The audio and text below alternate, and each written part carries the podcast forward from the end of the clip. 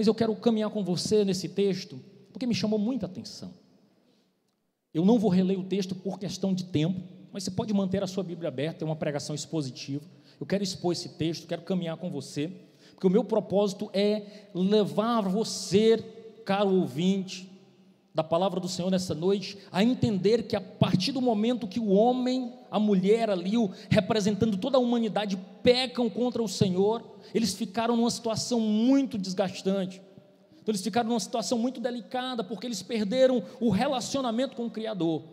E aí o texto de Gênesis ele vai mostrar exatamente isso, um avanço da maldade. Chega a ser desesperador, o, o mal acontecendo dia após dia, porque o homem perde o relacionamento com seu Deus, com seu Criador, e caminha agora de formas muito delicada, pecando e pecando cada vez mais e se distanciando. Alguns estudiosos dizem que o homem cai mas não somente cai, ele se aprofunda nessa queda. Então, o que nós estamos vendo aqui é um crescimento da maldade e um aprofundamento da queda, que nada mais é do que a ruptura do relacionamento entre Deus Santo e o homem. O homem peca e põe um fim nesse relacionamento de proximidade. Nós vamos ver que todo o drama das Escrituras é falando como Deus, na sua criação, a queda do homem, mas redenção em Cristo Jesus. Então, se você gosta de série, você gosta de, de histórias, de drama, veja o drama das Escrituras de Deus provendo salvação para o seu povo. Isso é uma das coisas mais belas. Eu quero que você se encante com as Escrituras nesta noite e possa perceber todas essas verdades. E aqui nós temos algo muito marcante, que é a primeira vez que a palavra cidade é colocada no texto. Então, a primeira vez que a Bíblia fala sobre cidade é quando Caim agora funda uma cidade, e ele não só funda uma cidade, ele põe o nome do seu filho nessa cidade. Então, toda vez que isso acontece, a, a Escritura agora dita o tom, dita o ritmo da coisa, quando ele usa esse termo pela primeira vez, a cidade que Caim gerou, uma cidade que ele fez, em desobediência ao Senhor, e nós vamos caminhar por aí. Eu quero dizer que a cidade, nós estamos inseridos dentro de uma cidade, e nós temos visto né, a cidade como um todo, as cidades do nosso país, cada vez mais perigosa, um avanço da maldade. Às vezes a gente fica sem expectativas, é muito comum a gente fugir para a roça, né, irmão Francisco? Nós tivemos hoje à tarde, irmão Francisco esteve comigo, sofreu, não acho que não me visita mais. Mas, né, irmão Francisco? Mas vai, né? Então a gente trabalhou feito umas peças hoje, não foi, irmão Francisco? O irmão Francisco foi lá onde a gente estava. Mas assim, é muito comum o pessoal fugir para sítios, fazendo sítios, fazendas, saindo do centro da cidade, por quê? Ah, é muito barulho, ah, é, é muita violência. Então a cidade ela tem se mostrado perigosa, e nós vamos conhecer que a cidade é uma idealização do coração do homem a partir dos seus pecados. Então a gente vai caminhar por aí. Eu quero me deter rapidamente em Gênesis, livro das origens. Gênesis é uma obra de arte, meus irmãos, é um livro assim fantástico para você ler, meditar a respeito disso, porque cada palavra em Gênesis foi muito bem pensada, elas não foram colocadas por acaso, elas foram colocadas ali para dar um sentido, e esse texto fala exatamente isso. Só para você ter uma ideia, não há dúvidas quanto, quanto a, a, a autoria desse livro, foi escrito por Moisés, é um livro que tem uma narrativa muito específica, e nós temos muitas vezes a tendência especialmente quem estuda, vai em alguma faculdade, de tentar olhar a Gênesis pela perspectiva da história, da física, da química, né, botar os olhos assim, ah, como foi que foi gerado? Eu não creio na literalidade de Gênesis, muitas vezes a gente diz isso, eu quero dizer que eu creio na literalidade de Gênesis, porque Gênesis, ele não foi escrito para satisfazer a nossa curiosidade quanto à origem química ou bioquímica das coisas. Ele foi feito para mostrar as origens teológicas. Você precisa entender isso, e eu quero ir com calma aqui para você não, não, não, não, desistir da pregação no meio. É que você precisa entender que Gênesis foi escrito por Moisés quando o povo estava caminhando do Egito para a terra prometida. E o que era que esse povo ia encontrar na terra prometida? Vários outros povos idólatras, com religiões muito bem estabelecidas, pessoas inclusive que adoravam imagens de animais, de répteis, né, e por aí vai. Esse povo estava onde? Estava no Egito. O Egito era conhecido por adoração a vários animais, a vários tipos de deuses, sol, lua e por aí vai. Então Moisés agora escreve uma obra de arte, que é o livro de Gênesis, para mostrar para o povo de Deus que tudo aquilo que foi criado, o sol, a lua, o dia, cada ave, réptil, animal, não era um Deus, mas obra da mão de Deus. Então a ideia aqui era desconstruir, diz, olha, isso que os egípcios adoram, isso que os cananeus adoram, imagens, tudo isso, não são deuses, eles foram criados por Deus. Então a ideia de Gênesis era simplesmente mostrar as origens teológicas de um Deus que criou tudo pelo poder da Sua palavra. É esse Deus que nós servimos, é esse Deus que nós veneramos, é esse Deus que está no nosso meio, um Deus criador que se relaciona com a coisa criada e que tudo isso, o universo, o cosmo, a terra que nós estamos inseridos, ele só faz sentido porque Deus criou para o homem o adorar, o bendizer o seu santo nome. Isso é, isso é maravilhoso, irmãos. Você entender isso é muito maravilhoso. E a gente precisa entender também que aqui nós temos a Bíblia dividida em dois pactos: os pactos das obras, com Adão, que Adão quebra, e agora o pacto da graça, que estabelece na pessoa de Cristo Jesus para restaurar a comunhão do homem com Ele. Isso é muito maravilhoso, louvado seja o nome do Senhor por isso. Eu não quero fazer aqui uma aplicação do que nós lemos, uma aplicação muito rasa, tipo, Caim pecou, desobedeceu a Deus, não desobedeça a Deus, como Caim fez, porque não é sobre o homem. A Bíblia não fala sobre mim e você, ela fala sobre o que Deus faz. Então, aqui em todo esse texto que nós lemos no início da pregação, Gênesis 4, do 16 ao 26, não fala sobre mim você, fala sobre o que Deus fez, como Deus reina, como Deus conduz a criação, como mesmo que as coisas pareçam estar fora do lugar, Deus está no controle de todas as coisas.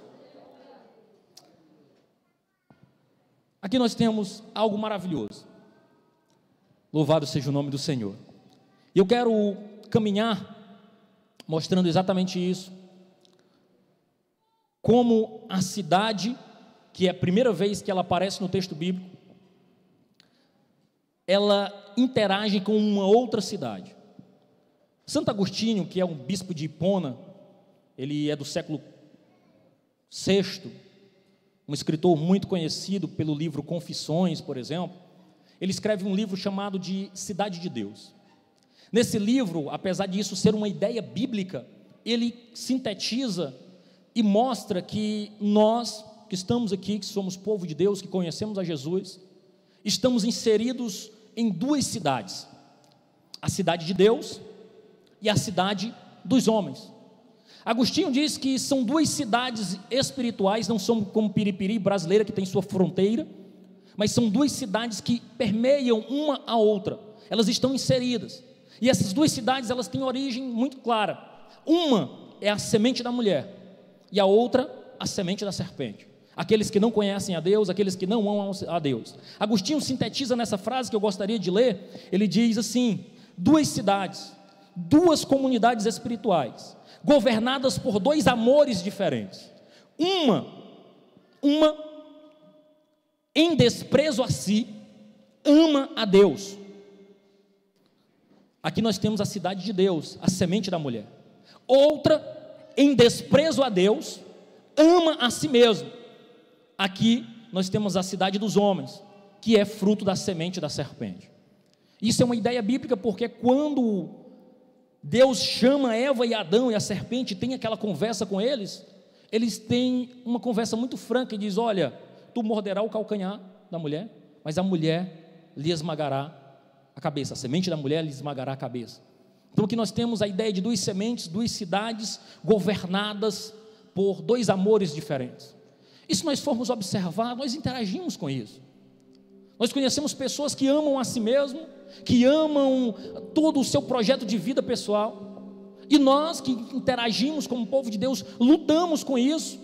Em vez de nós criarmos nomes, títulos para nós mesmos, nós, em desprezo a nós mesmos, nós procuramos pensar nas coisas que são de cima. Nós procuramos nos relacionar com aquilo que é espiritual e duradouro. Essa é a cidade de Deus, a semente da mulher. aquilo que Deus plantou em nós, e agora, como filhos de Deus, nós já não somos conquistados por aquilo que está na terra e que nos seduz. Nós temos os nossos olhos postos em Jesus, posto na cidade de Deus, cujos fundamentos é Deus. Ou seja, todos nós que estamos aqui, eu quero crer, é porque não tem expectativa naquilo que acontece aqui na terra, mas tem os seus olhos postos no céu, e sabe que quando Jesus voltar, que é de lá que nós aguardamos o nosso Salvador, nós iremos morar e viver com Ele. Quando nós pensamos na comunidade de fé, igreja, apenas como um clube social, como um lugar para ir no domingo à noite, nós perdemos a perspectiva espiritual e nós começamos a ser seduzidos por, coisas que, por as coisas que aqui se encontram, e nós perdemos os olhos da eternidade. Eu quero abrir os seus olhos e dizer: os nossos olhos estão postos na eternidade. Tudo que nós fazemos aqui, nós fazemos pela fé, porque nós temos promessa de que muito em breve nós seremos levados para junto do nosso Deus, e lá sim, na cidade de Deus, na cidade cujos fundamentos são Deus, nós poderemos nos alegrar verdadeiramente, com a alegria que só o nosso Senhor pode nos dar. Louvado seja o nome do Senhor por isso. Eu quero falar sobre três motivos porque Deus reina. Dito tudo isso, aqui nesse texto, Deus reina porque as suas ordenanças criacionais elas prevalecem. O que, que significa isso? Olha o texto. Caim se retirou da presença do Senhor e habitou na terra de Nod, a leste do Éden. Caim teve relações com sua mulher, ela ficou grávida, deu à luz a Enoque. Caim edificou uma cidade e a chamou Enoque, o nome do seu filho. Note aqui, o reino de Deus ele permanece. As ordenanças criacionais de Deus permanecem. Deus chama o homem e a mulher no jardim e diz assim: cresçam, multipliquem-se, povoem a terra. Caim, o homem peca, Adão e Eva pecam. Caim peca, mata seu irmão. A maldade avança, cresce, mas ainda assim a ordem de Deus prevalece. Caim se relaciona com sua mulher e está tendo nascimento, pessoas estão nascendo, filhos estão sendo gerados. As ordenanças de Deus continuam acontecendo, mesmo com a terra passando por dificuldades, a maldade reinando, nós ainda produzimos, temos filhos, crescemos, multiplicamos. É bem verdade que gravidez com dores, é bem verdade que tem as dificuldades que nós enfrentamos para sustentar, mas ainda assim, a boa mão de Deus, as suas ordenanças lá do Éden prevalecem. O homem continua crescendo, se reproduzindo. Louvado seja o nome do Senhor a maldição que Deus lança sobre Adão, lança sobre Caim, não anulam a bênção de Deus. Olha que coisa maravilhosa. O que eu estou querendo dizer para você é que, mesmo nós que somos povo de Deus, inseridos numa sociedade corrompida, cheia de pecados, ainda assim a boa mão do Senhor nos guarda e nos sustenta. A sua boa mão nos faz prosperar e crescer. Louvado seja o nome do Senhor apesar da rebelião cósmica, quando Jesus, lá em Mateus dos 5 ao 7, quando ele lança, implanta o seu reino no famoso sermão da montanha, Jesus diz assim: e o sol nasce sobre justos e injustos. O que ele estava dizendo era: a bênção de Deus alcança aqueles que são justos, mas alcança também aqueles que são injustos, porque as ordenanças criacionais de Deus, elas prevalecem. Louvado seja o nome do Senhor. Isso tem a ver com o homem? Não, tem a ver com a pura graça de Deus, irmãos. É esta graça que não, não nos deixa é, desistir, desanimar ou, ou nos poupa da destruição, porque mesmo quando nós somos maus, a graça de Deus nos alcança, mesmo quando nós fazemos aquilo que entristece o coração de Deus, ainda assim, a Sua graça comum nos alcança cuida de nós, nos sustenta e nos dá a oportunidade de nos arrependermos e acertarmos nossa vida com Deus. É um Deus de novas oportunidades, irmãos. Aleluia. Eu quero dizer para você, irmãos, que toda vez que você estiver diante de um nascimento, de uma composição bela, de uma ação justa, Nós precisamos enxergar ali a boa mão de Deus, o seu reino triunfando, é a cidade de Deus, é a porção da graça de Deus. Toda vez que nós olhamos algo belo, algo que nos chama a atenção, isso não é normal, porque Deus lança algo sobre o homem, sobre a terra. Então, quando nós vemos isso, não é mérito humano, é a pura graça de Deus. E nós não podemos perder essa perspectiva. Ainda, Deus reina, primeiro, porque suas ordens criacionais prevalecem, nós já vimos isso, mas Deus reina, porque as iniciativas humanas fracassam sem Deus. Mesmo que o homem tente fazer as coisas sem Deus, eles fracassam, as suas iniciativas caem por terra, porque Deus mostra que está no controle, no comando de tudo. Olha o que diz Gênesis: Enoque nasceu, a Enoque nasceu Irade, Irade gerou a Meujael, Meujael gerou a Matusael, e Matusael gerou a Lameque. Lameque tomou para si duas, duas mulheres. O nome de uma era Ada e a outra era Zila. Ada deu à luz a Jabal, que foi o pai dos que habitam em tenda e possuem gado. O nome do seu irmão, Jubal, que foi o pai dos que tocam harpa e flauta. Zila, por sua vez, deu à luz a Tubal-Caim, artífice de todo instrumento cortante, de bronze, de ferro. A irmã de Tubal-Caim foi Naamã. E Lameque disse às suas mulheres, Ada e Zila: Ouçam o que eu digo. Vós, mulheres de Lameque, escutem o que passo a dizer. Eu matei um homem porque me feriu, e um jovem porque me machucou. Se Caim é vingado sete vezes, Lameque será vingado setenta vezes sete. Aqui nós estamos vendo um aumento da maldade. Mas veja a graça de Deus ainda aqui. Se você não prestar atenção, você vai perceber, você não vai perceber vai passar despercebido no texto bíblico. Olha só o que diz. Ainda que a graça de Deus ela proporcione casamento, nascimento, desenvolvimento cultural, são meras cópias do que Deus tem para cada um de nós. As iniciativas humanas sem Deus, elas fracassam. As cidades, elas nascem da iniciativas humanas de produzir um nome para si, de gerar crescimento para si mesmo, de se estabelecerem. Mas acabam sendo prova de um abandono do relacionamento de Deus. Quando Caim, eu comecei o texto bíblico dizendo que Caim saiu da presença de Deus. E antes dele sair da presença de Deus, ele disse: Olha, Deus, tu me amaldiçoou. Qualquer um que me encontrar vai me matar.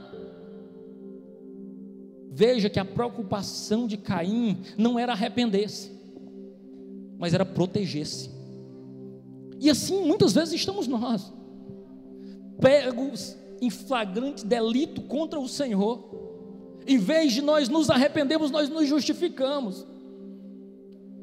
Em vez de cair em se lançar aos pés do Senhor, disse: Senhor, eu matei o meu irmão porque eu tenho inveja no meu coração, porque eu sou ruim, mas me perdoa, Senhor.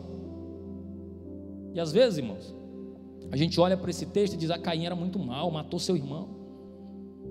Oh, irmãos, o que tem acontecido de irmãos ferindo irmãos, que em vez de arrepender-se corrigir, buscam proteção e justificativa. São muitas vezes Caíns. Caim aqui buscou uma proteção para si, e é interessante você perceber isso,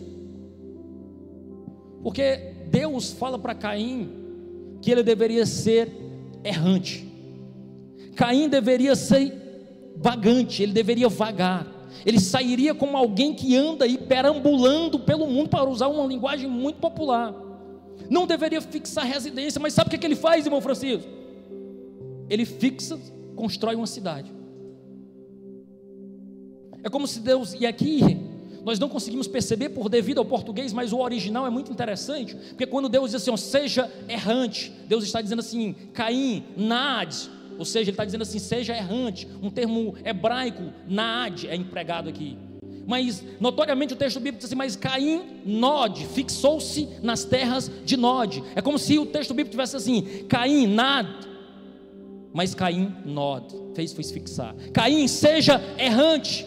E Caim pega e faz uma cidade para si, em nítida oposição às ordenanças de Deus.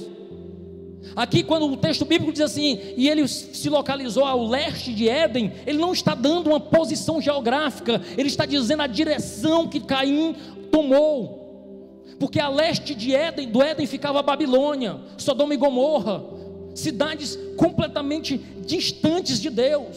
Aqui o texto bíblico está dizendo assim: Caim foi orientado a ser errante, mas ele assumiu uma direção para longe do Senhor. Ele decidiu se afastar da vontade de Deus. Ele decidiu seguir o seu próprio caminho em rebelião a Deus. Ou seja, as cidades nascem de uma iniciativa humana, buscando proteção para si. Caim construiu uma cidade, pensando em proteger-se. Sabe por quê? Porque ele era semente da serpente. A semente da mulher, ela desfrutava de uma comunhão e habitava em tendas, porque ela olhava para o céu e entendia que a sua proteção vinha do Senhor. A semente da mulher habitava em tendas porque diz: A minha proteção é o Senhor, eu não preciso me proteger. Eu tenho um Deus que cuida de mim, que me protege, louvado seja o nome do Senhor. O fato é, irmãos, que muitas vezes nós estamos navegando para longe de Deus, assumindo posições distantes de Deus. Ainda hoje, os filhos de Deus têm sido seduzidos pelo que a serpente diz lá em Gênesis 3, 5. Quando ele seduz a mulher e diz assim: ó, coma da árvore, vocês serão como deuses. E muitos irmãos têm deixado de confiar em Deus para confiar no seu próprio intelecto, na sua própria riqueza, na sua própria forma de fazer as coisas, na sua estratégia, nos seus estratagemas para conseguir e ocupar espaços. Eu quero dizer que aqueles que são filhos de Deus confiam em Deus. Confiam na sua proteção e no seu cuidado. Louvado seja o nome do Senhor. Aqui nós temos a semente da mulher. Os descendentes de Caim, eles mostram que são a semente da serpente, mostram o seu fracasso. Apesar de casarem, apesar de se unirem, de gerarem famílias, eles estão modificando a instituição criada por Deus. Note que Lameque, um descendente de Caim, estabelece aqui a poligamia.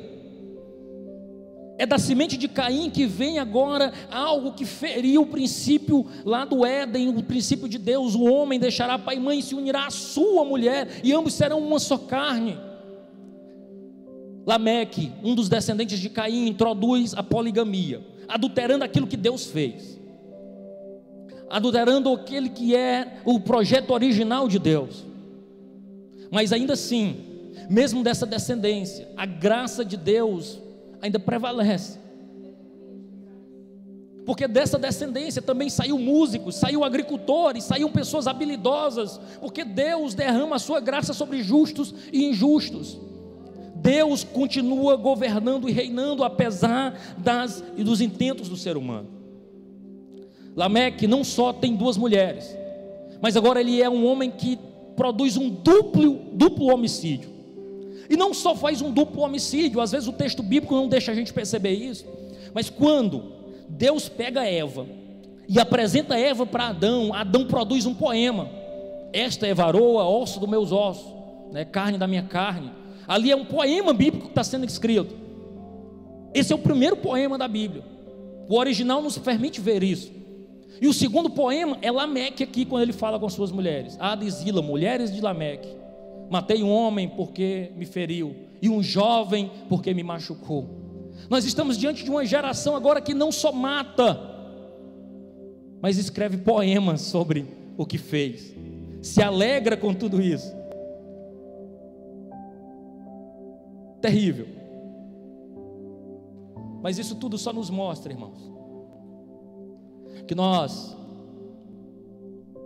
quando vemos o avanço, o avanço da maldade, quando vemos as instituições às vezes não cumprindo aquilo que elas deveriam cumprir, a nossa esperança não passa a ser colocadas naquilo que o homem produz, mas naquilo que Deus produz. Quando nós olhamos o aumento da corrupção, da morte, o perigo, nós não devemos simplesmente cair em desespero. Mas nós devemos olhar para Deus e perceber que nós não somos daqui, somos peregrinos. Quando tudo isso começa a sair dos trilhos, a gente olha para os céus e diz: Eu não sou daqui.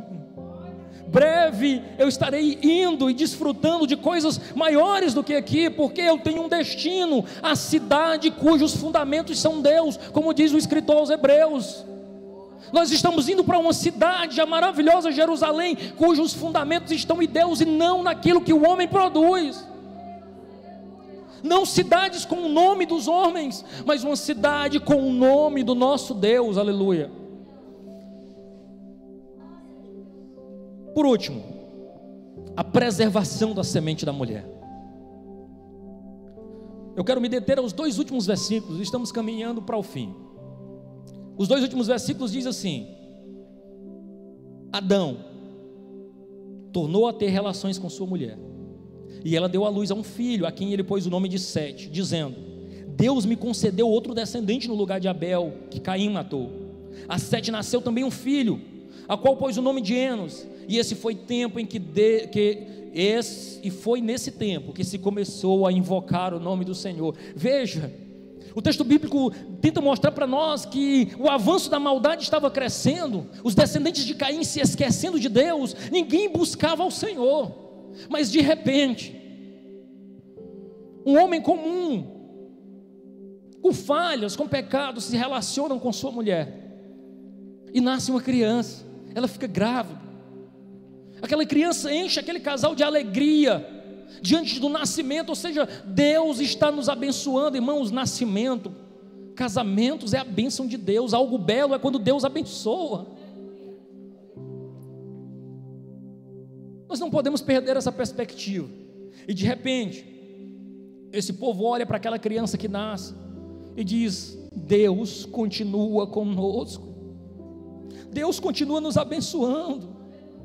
Deus levanta sete, Deus levanta Enos, e é interessante que Enos quer dizer fraqueza.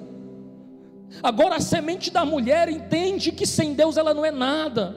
Enquanto a semente do, do, da serpente está produzindo cidades, se afastando de Deus, a semente da mulher está gerando filhos e colocando a sua esperança em Deus.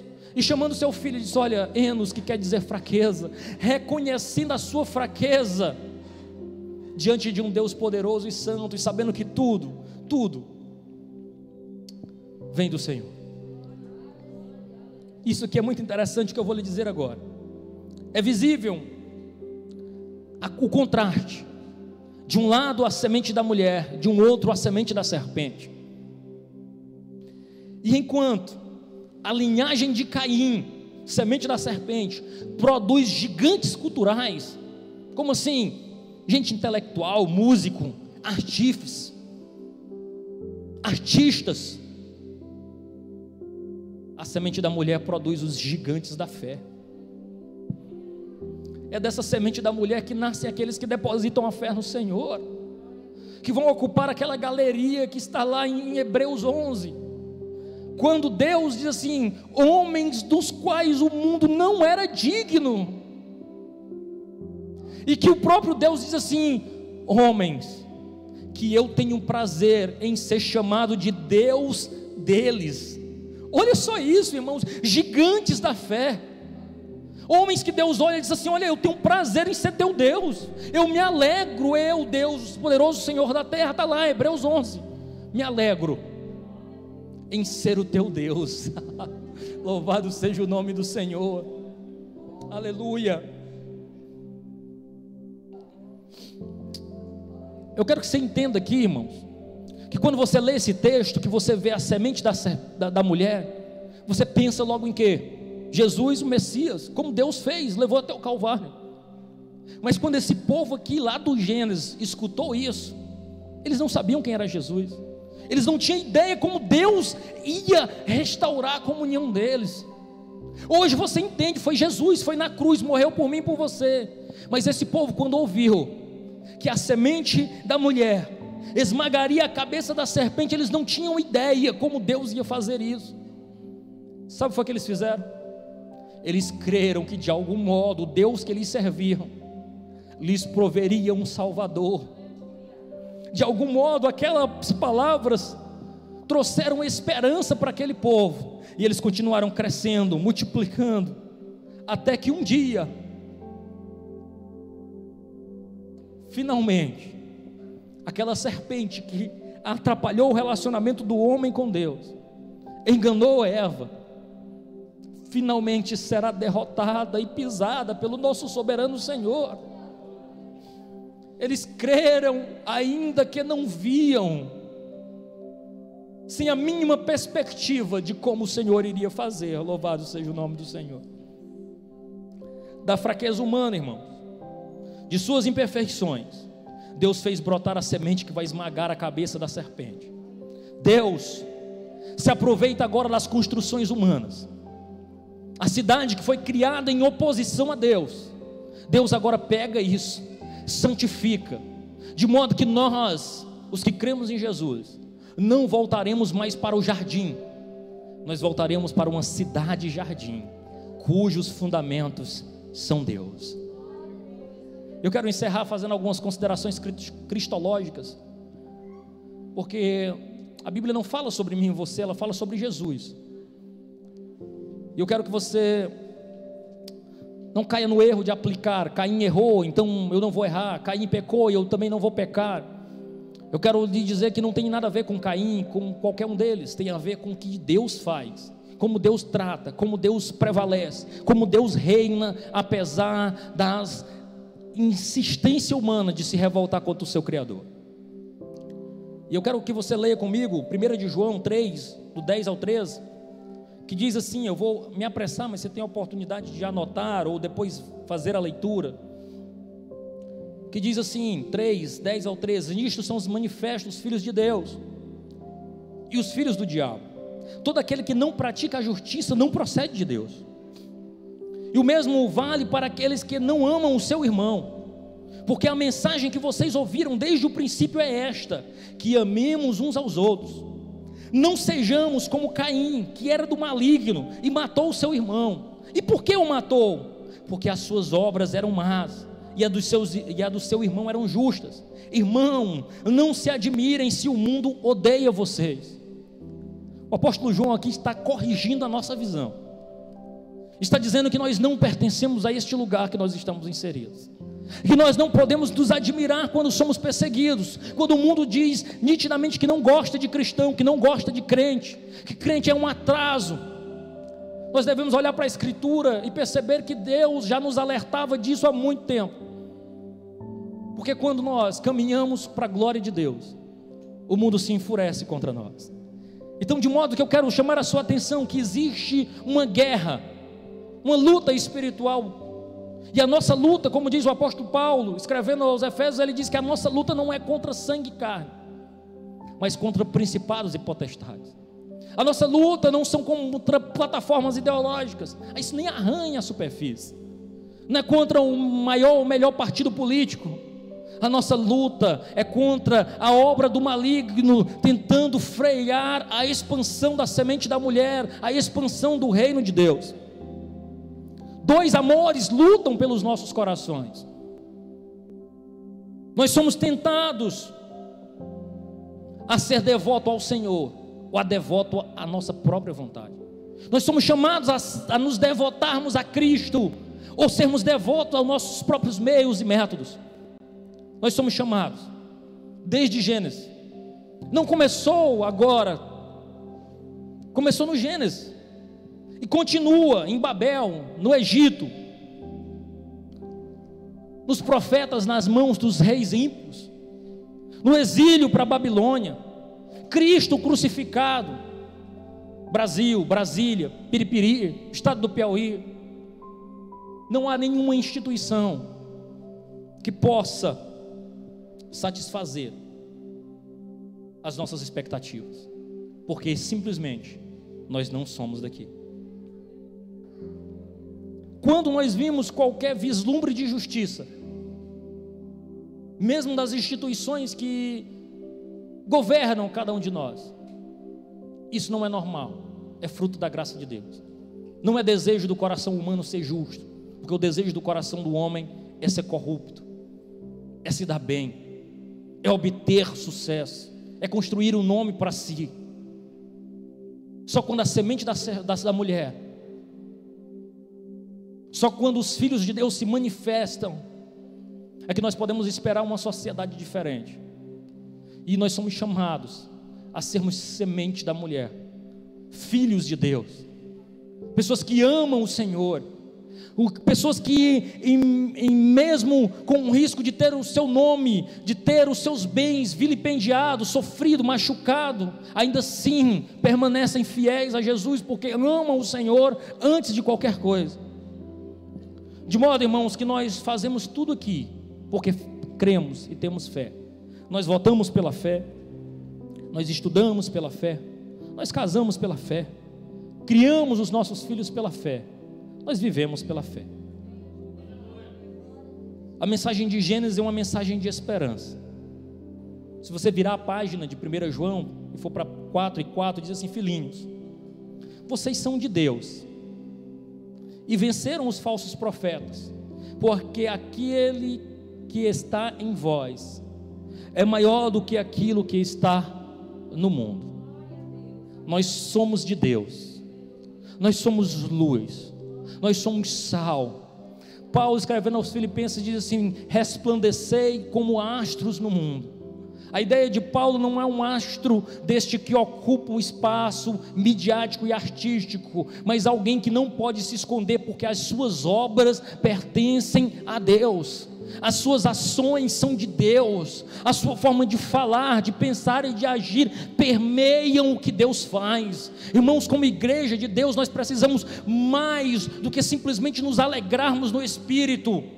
Nós precisamos reproduzir as nossas atitudes de cristão por onde quer que nós andemos. É fácil ser crente aqui, nessas quatro paredes, num domingo à noite, ao ouvir uma mensagem que inflama o seu coração. Mas o verdadeiro cristianismo, o fato que nós declaramos que somos de Deus, não é nas nossas reuniões, é quando nós saímos lá fora e temos testemunho de cristão, de quem ama e serve ao Senhor.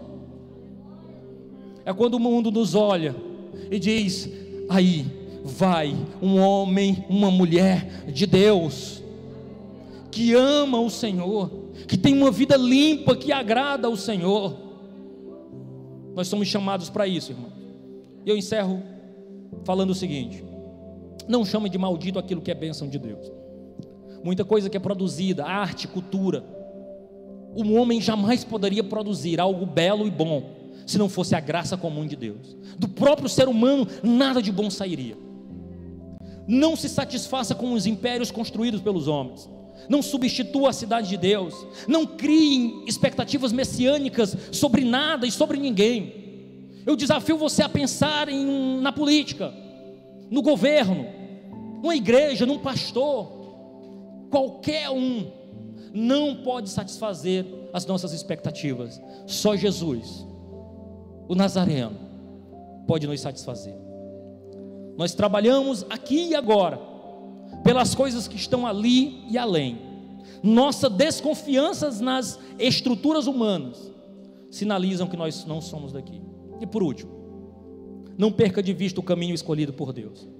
Seguir a Cristo, irmãos, é ter diante de si a certeza e a convicção de quanto nós somos fracos e de quanto Ele é forte. Se nós estamos de pé, irmão, porque a graça do Senhor nos alcança e nos cobre pela sua graça.